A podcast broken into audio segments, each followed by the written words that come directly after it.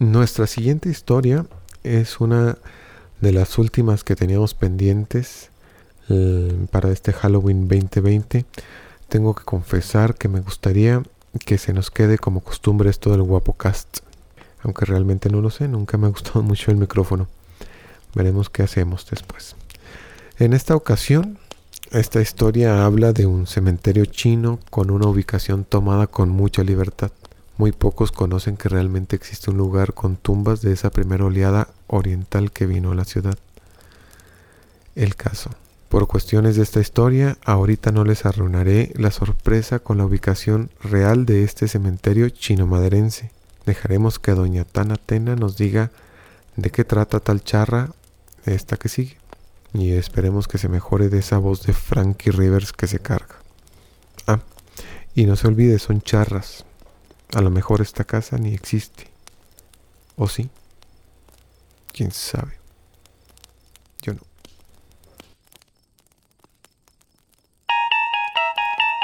Por algunas zonas de madera, donde antes era panteón, dicen muchas personas que se asoman por un callejón, a veces con buenas intenciones, a veces con mala intención pero lo que sí les puedo decir es que hace mucho tiempo una chinita hace presencia en esa parte que era panteón.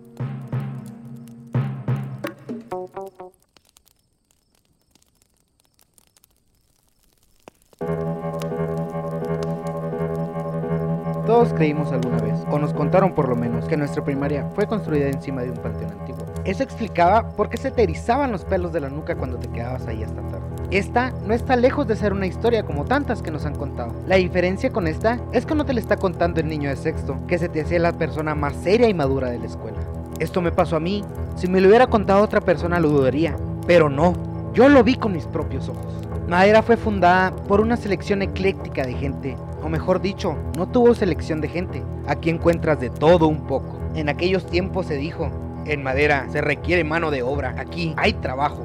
Y pues, tiempo después, vino mucha gente para ver qué jale encontraba. Por eso hay familia de muchos lados, incluso nacionalidades diferentes. Así pues, uno de los principales rumbos que tuvo su panteón fue el barrio centro. Le digo así porque a pesar de que es uno de los principales lugares a los que se les decía pueblo y que son zonas antiguas, ahora queda esa sensación de estar en la orilla de la ciudad. En esa zona, por las calles pares de aquí, antes de llegar a las vías, rumbo a la colonia obrera, por la nueva estación del tren, hasta tal vez la escuela Morelos. Toda esa zona que te platico tuvo alguna vez un barrio chino. Realmente desconozco dónde estuvo el cementerio, pero es lo que mi memoria me dio a entender para tal explicación. Pues en tal zona había una casa con un par de árboles sobre la banqueta.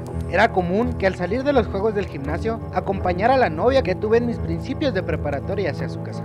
Precisamente escogíamos la calle de la casa en cuestión y cuando los juegos terminaban relativamente temprano, casi siempre nos topábamos con una señora con rasgos orientales barriendo la banqueta de dicha casa. En algunas ocasiones, una pequeña niña a metros de ella jugando. Si mal no recuerdo, casi siempre con un vestido rojo o algún rojo vivo. Era lo que siempre llevaba puesto. Por lo tanto, no le tomábamos nunca más de la importancia necesaria para dejar un buenas tardes o noches al toparnos con ella. Los noviazgos de la prepa rara vez duraban más de 4 o 5 meses. Lo único que recuerdo de la separación de ella es una carta y una pero algo no tan significativo, ya que al poco tiempo ambos salíamos con personas diferentes sin conflicto alguno.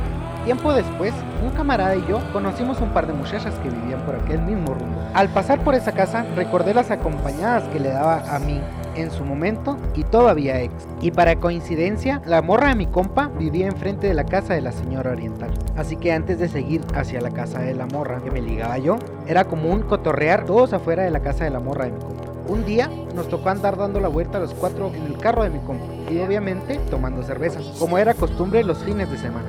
Pues la ya novia de mi camarada dijo que tenía que ir a recoger algo en su casa. Mi camarada se estacionó justo del otro lado de la calle, donde estaban los dos árboles, y mientras ella se bajaba, mi camarada dijo, ¡Ahí vengo! Voy a mi arbolito.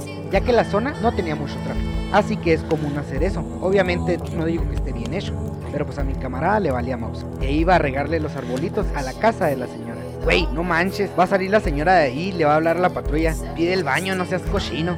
Le comenté yo a mi cuarto. Ahí no vive nadie. Dijo mi acompañante del asiento trasero. Sí vivía, o vive. Hace poco una señora con una niña. No, esa casa nomás es la fachada. Comentó la novia de mi amigo que recién volvía. Les juro que yo he visto una señora barrer la banqueta. ¿Y cómo era? Una señora chinita ya mayor. Así quedó en esa ocasión. Pero me quedé con la duda. Días después volvió el tema a la discusión. Lo más raro fue asomarme por encima de la barda de enseguida de la casa. Y así era, estaban las puras tapias. Ni puertas ni ventanas había. Al día de hoy, la casa fue demolida y ahora está una casa moderna en su lugar.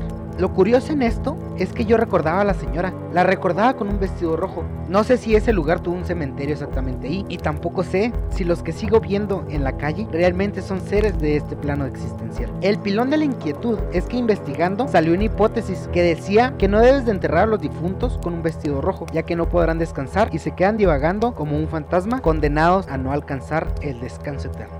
Y dime, ¿tú alguna vez la has visto?